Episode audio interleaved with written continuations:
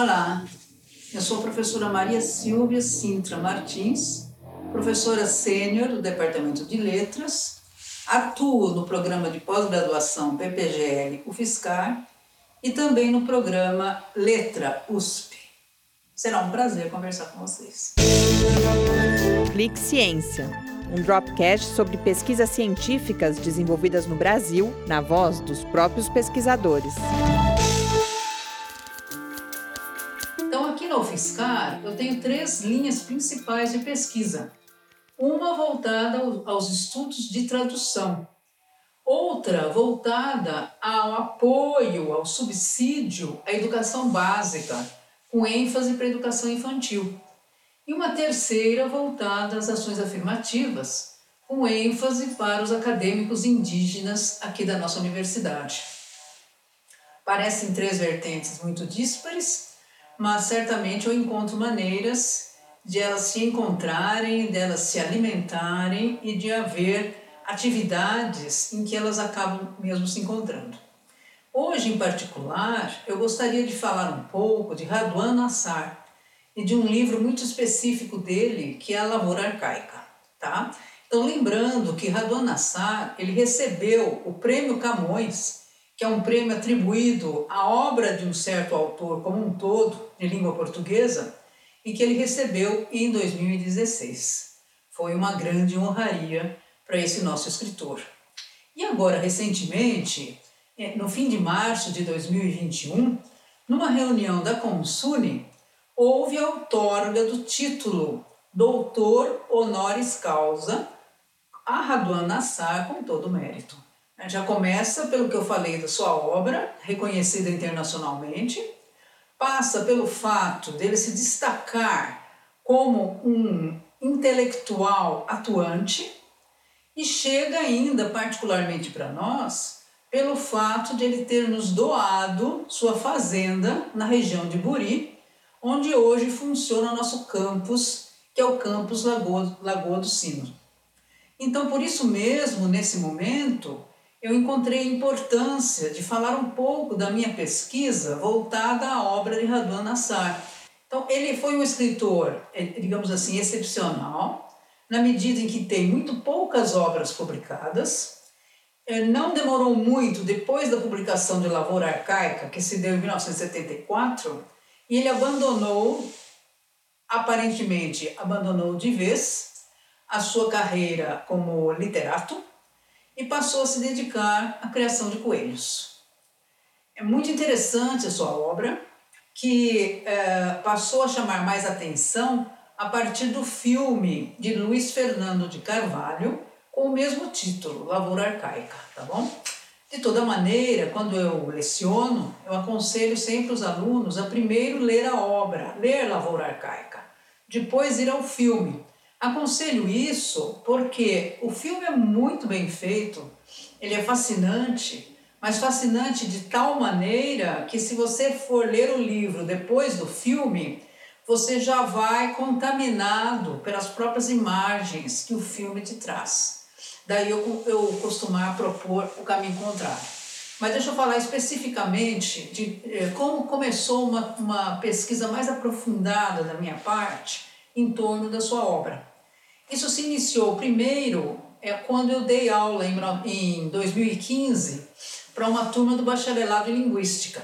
Então eu ministrei uma disciplina para essa turma e nós lemos juntos Lavoura Arcaica e pensamos é, na construção de uma instalação com base nessa obra. Depois, a instalação em si não pôde ser realizada, seria uma atividade de extensão, mas porque coincidiu com a greve de funcionários que houve naquele ano e a instalação seria na biblioteca. Mas foi no ano de 2016 que eu fui também. Eu passei dois anos na Inglaterra, num estágio, e a propósito, com o professor David Triss, que é especialista, entre outras coisas, na área de tradução literária. E eu busquei, porque a tradução literária é uma área que você não encontra muitos centros mundialmente, nem encontra tantos especialistas.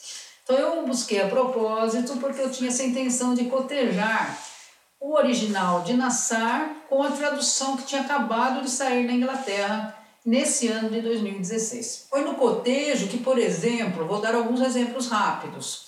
Eu pude ir fundo no estudo do que significam essas palavras lavoura arcaica, mesmo porque a tradução em inglês não foi fiel a elas. Em vez disso, Karen Sotelino optou por Ancient Tillage.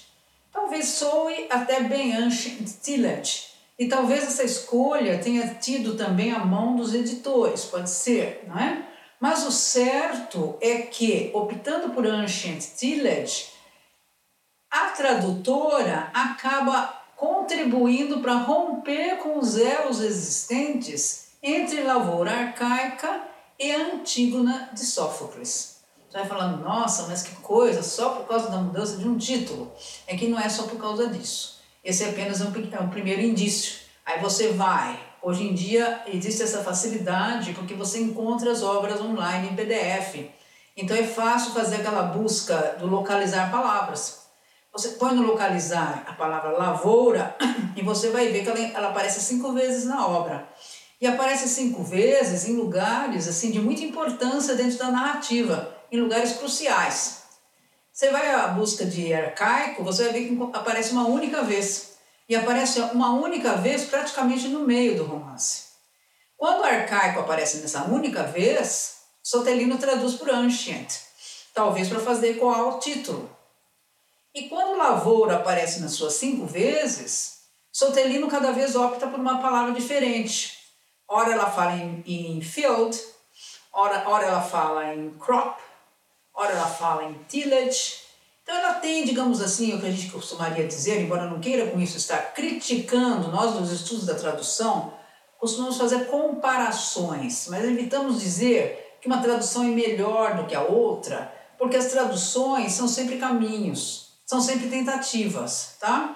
Então, ao fazer isso, ao traduzir lavoura por tillage, ela trai, mas trai porque ela paga uma relação que, se você for fundo nas duas obras, e principalmente se você começar a ter a curiosidade de ir a Antígona, você vai ver a importância que teria ter traduzido tanto o título mais literalmente, como cada uma das ocorrências da palavra lavoura dentro da obra. Então, eu o tempo é pouco para essa apresentação, eu só sugiro de início que você leia Lavoura Arcaica, que vale a pena. É uma obra muito envolvente e hipnotizante, e por isso mesmo, em princípio, difícil de ler. Difícil não porque as palavras sejam difíceis, outro mistério dessa obra. Né? Difícil exatamente por ser hipnótica e envolvente. Então você entra num redemoinho de palavras e às vezes você se perde ali dentro. Mas na hora que você pega o jeito e vai, na verdade é coisa de dois dias você leu Lavoura Arcaica, né? dois dias com todos os seus intervalos. Né? E proponho a você que depois vá à Antígona. Leia ou releia, se for o caso, que você vai encontrar, como eu também pude encontrar, relações existentes entre as duas obras. O tempo é curto, só dá para falar isso. Muito obrigada pela atenção. Mais uma vez, parabéns à iniciativa do Lab Ciência.